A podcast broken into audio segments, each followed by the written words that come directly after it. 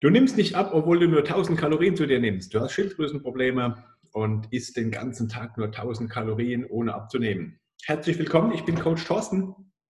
Beschäftige mich sehr viel mit Damen, die Schilddrüsenprobleme haben, die abnehmen möchten. Das Ganze meist auch in Kombination und äh, über die Schulmedizin dann oft nicht weiterkommen. Hm, jetzt habe ich vor einiger Zeit, vor ein paar Tagen mal wieder die Frage bekommen von wegen, warum nehme ich denn nicht ab? Ähm, ich habe Schilddrüsenprobleme. Der Arzt sagt, ich bin einigermaßen gut eingestellt. Und ähm, ich esse den ganzen Tag nur 1000 Kalorien. Und ähm, ja, warum nehme ich nicht ab, obwohl ich im Kaloriendefizit bin? Also, oft ist es so, dass ähm, Damen, die diese mm, Ziele vor sich haben, Probleme haben, diese zu erreichen, weil sie sich damit teilweise unter Stress setzen. Stress, Cortisol ist Gift für die Schilddrüse. Ähm, und ich erlebe es immer wieder, dass Frauen maximal Stress ausgesetzt sind. Teilweise Vollzeitjob, dann Kinder, dann möchten sie ihrem Mann noch gefallen und alles recht machen, Haushalt noch irgendwie nebenher werfen. Das heißt, es sind ganz, ganz viele Faktoren, die einen Alltag einfach stressen.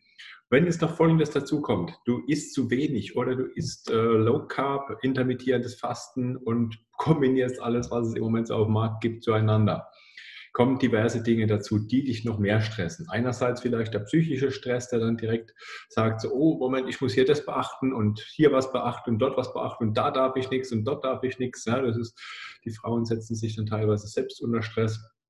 Und zum anderen ist Hungern oder Mahlzeiten auslassen, ähm, für viele eben auch ein Stress. Hungern für den Körper ist Stress. Das ist wie wenn du Unterzucker hast als Diabetiker, falls du das zufällig auch hast äh, und gerade reinschaust. Ich selbst bin auch Typ 1 Diabetiker. Ähm, dann kennst du das vielleicht. Ähm, wenn du Unterzucker hast, hast du Stresssymptome. Die Leber versucht dann zwangshaft irgendwelche äh, Zuckerarten auszuschütten, um das Gehirn zu unterstützen. Zittern, ähm, Schweißbildung und ähnliches ist dabei Unterzucker normal und das ist eben auch ein Zeichen für Stress. Und wie gesagt, wenn da ganz viele ernährungsseitige Dinge dazu kommen, die zusätzlich Stress verursachen, dann kannst du noch so wenig essen. Der Körper fährt in ein Sparprogramm runter, versucht die lebenswichtigen ähm, Systeme am Leben zu halten und ähm, hat dann keine Chance, überhaupt den Stoffwechsel mal zu aktivieren, dass da irgendwo mal was in die Gänge kommt, was nachhaltig Fett verbrennt oder ähnliches. Ähm, gleichzeitig hast du noch die Schilddrüse, die wird dann auch maximal gestresst, weil das Cortisol, das Stresshormon, was sich bildet durch den Stress, ähm, das hat wieder maximalen Einfluss auf die Bildung der Schilddrüsenhormone. Ich habe es in anderen Videos schon etwas ausführlicher erklärt. Ähm, du hast ja das T4-Schilddrüsenhormon, das wird ähm, in der Leber und im Darm in das aktive T3-Hormon umgewandelt. Wenn in diesem Prozess aber auch noch Cortisol mit involviert ist, wenn da Stresshormone mit reinspielen, da wird kein freies T4, äh, T3 gebildet, Entschuldigung, sondern ein Reverse T3 nennt sich das Ganze. Ähm, Reverse T3 ist, na, sieht so ähnlich aus wie ein T3, aber der Körper kann damit nichts anfangen. Und dieses Reverse T3 hat eben die Bewandtnis, dass es die Produktion von TSH oben über die Hypophyse an die Schilddrüse teilweise wieder negativ beeinflussen kann. Das heißt, hier entsteht ein Kreislauf, der nur durch Stress äh, ausgelöst wird, der total ins Negative läuft. Und was jetzt ganz wichtig ist für dich, ist genug zum Abnehmen, ist ausreichend, damit du deinen Körper mit Nährstoffen versorgst, damit du deinem Stoffwechsel sagen kannst, okay, ich gebe jetzt mal Vollgas und ähm, versuche mich hier maximal zu aktivieren und äh, versuche parallel auch immer den Stress zu reduzieren und ähm, versuch vielleicht Dinge reinzunehmen wie Meditation, Entspannung und, und, und.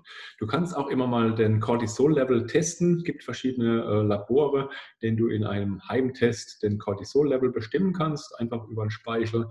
Ähm, nimmst du da eine Probe. Im Idealfall hast du einen Test, der ungefähr fünf Tests einen Tag über beinhaltet, weil die Cortisolkurve, dein Stresslevel variiert von Tag äh, oder ist, hat eine bestimmte Kurve den ganzen Tag über, geht morgens zwischen 8, 9 hoch, flacht dann den ganzen Tag über langsam wieder ab erreicht dann am Abend irgendwo sein, sein Minimum, wenn es dann durch Melatonin, durch ähm, das Schlafhormon wieder abgelöst werden sollte. Und wenn jetzt du fünf Messungen dann nimmst und nicht genau ähm, eine schöne Kurve erkennbar ist, und dann ist das zum Beispiel ein Zeichen, dass da was nicht passt.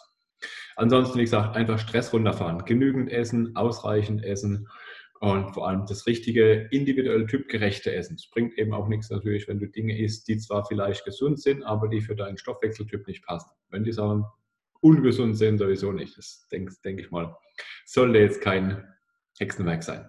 Falls du Fragen dazu hast zu dem Video, würde es mich freuen, wenn du in die Kommentare was reinhaust oder mich direkt anschreibst. Ähm, falls du möchtest, können wir auch gerne jederzeit individuell und persönlich über deine eigenen Probleme sprechen. Und dabei kann ich dir eventuell schon direkt Tipps geben, die du direkt umsetzen kannst in deinen Alltag. Und falls ich dir mit einem Coaching helfen kann, dann können wir auch darüber sprechen, wie eine Hilfe aussehen kann. Und buch dir dazu einfach einen Termin. Aber ansonsten hoffe ich dir, dass ich dir damit einen Mehrwert liefern konnte und ein paar Ideen geben konnte. Lass einfach auf jeden Fall Daumen hoch da und Dankeschön fürs Reinschauen.